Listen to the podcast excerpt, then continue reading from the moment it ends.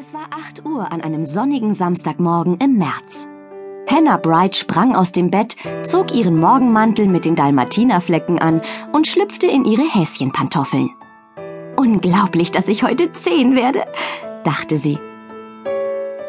Hannah wurde ganz aufgeregt, wenn sie an die Übernachtungsparty dachte, die sie mit ihrer besten Freundin Chloe an diesem Abend geplant hatte.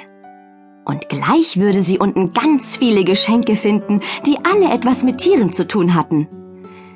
Hannahs Freunde und Verwandte schenkten ihr immer etwas, worauf niedliche Katzen oder Hunde abgebildet waren. Oder Ponys, Kaninchen oder irgendein anderes Tier. Hannah liebte sie alle. Doch als sie ins Wohnzimmer stürmte, sah es genauso aus wie am Abend, bevor sie ins Bett gegangen war. Hannah war fassungslos. Keine Geburtstagsgeschenke. Und was noch viel schlimmer war, ihre Eltern waren im Flur und wollten ganz offensichtlich gerade zur Arbeit aufbrechen, in ihre Tierarztpraxis in der Stadt. Geht ihr heute etwa beide arbeiten, Mom? fragte Hannah. Hannahs Mutter nickte. Aber wisst ihr denn nicht, was heute für ein Tag ist? fragte Hannah weiter, die nicht glauben mochte, dass ihre Eltern ihren Geburtstag vergessen haben könnten. Selbstverständlich, antwortete ihre Mutter. Heute ist Samstag. Was für eine dumme Frage. Und wir kommen zu spät zu unserem ersten Patienten, wenn wir weiter so trödeln. Zum Mittagessen sind wir wieder da, und Peter ist oben in seinem Zimmer, falls du etwas brauchst.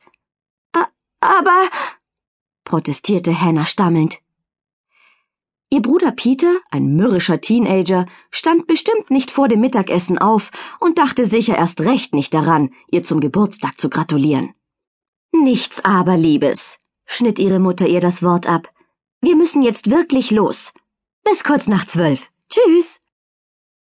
Und dann verließen Mom und Dad das Haus. Die Haustür fiel laut ins Schloss und Hannah blieb allein im Flur zurück. Sie wusste, dies war schon jetzt der schlimmste Geburtstag aller Zeiten. Zurück im Wohnzimmer ließ sich Hannah in einen Sessel am Telefon fallen. Sie wollte Chloe anrufen, um ihr zu erzählen, wie schrecklich ihr Geburtstag begonnen hatte. Nachdem es mehrmals geklingelt hatte, ging Chloes Mutter dran. Sie sagte, Chloe wäre nicht zu Hause, weil sie bei ihrer Cousine geschlafen hatte und wahrscheinlich das ganze Wochenende dort verbringen würde. Hannah war total niedergeschmettert. Was wird denn jetzt aus unserer Übernachtungsparty? dachte sie. Chloe erzählt dir bestimmt alles ganz genau, wenn ihr euch am Montag in der Schule seht, fuhr Chloes Mutter fröhlich fort. Bis dann, Hannah. Schönes Wochenende. Als Hannah sich mit bebender Stimme verabschiedete, glaubte sie, ein unterdrücktes Kichern am Ende der Leitung zu hören. Ein Kichern, das gut und gerne von Chloe sein konnte. Hannah legte mit Tränen in den Augen das Telefon zur Seite. War Chloe etwa doch zu Hause? Spielte sie mit anderen Freundinnen, obwohl Hannah Geburtstag hatte? Das war wirklich der schlimmste Geburtstag aller Zeiten. Schließlich war Chloe doch ihre beste Freundin. Hannah wurde mit einem Mal furchtbar wütend. Sie rannte nach oben und kramte das schöne Schmetterlingsbriefpapier hervor. Dann setzte sie sich an ihren Schreibtisch und suchte in ihrem Kätzchenmäppchen nach einem Stift, mit dem sie dann wütend ihre Gefühle niederschrieb.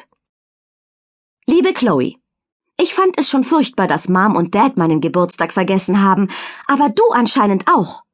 Deine Mom hat gesagt, du würdest wahrscheinlich gar nicht zu meiner Geburtstagsübernachtungsparty kommen, obwohl wir doch so lange überlegt haben, was es als Mitternachtsessen geben soll und welchen Film wir gucken wollen. Ich dachte, du wärst meine beste Freundin, aber beste Freundinnen vergessen so etwas Wichtiges nicht. Vielleicht sollten wir lieber nicht mehr befreundet sein. Deine ehemals beste Freundin, Hannah. Sie faltete den Brief und steckte ihn immer noch ärgerlich in einen Briefumschlag. Sie würde es Chloe zeigen. Hannah würde ihr nie wieder vertrauen und auch keinem anderen Menschen mehr. Bevor sie Chloes Namen auf den Briefumschlag schrieb, zögerte Hannah, weil sie sich so schlecht fühlte. Wollte sie ihn wirklich abschicken? Hatte Chloe ihr das wirklich angetan? Dann fiel Hannah das Kichern in der Leitung wieder ein. Oh ja, sie würde den Brief auf jeden Fall abschicken.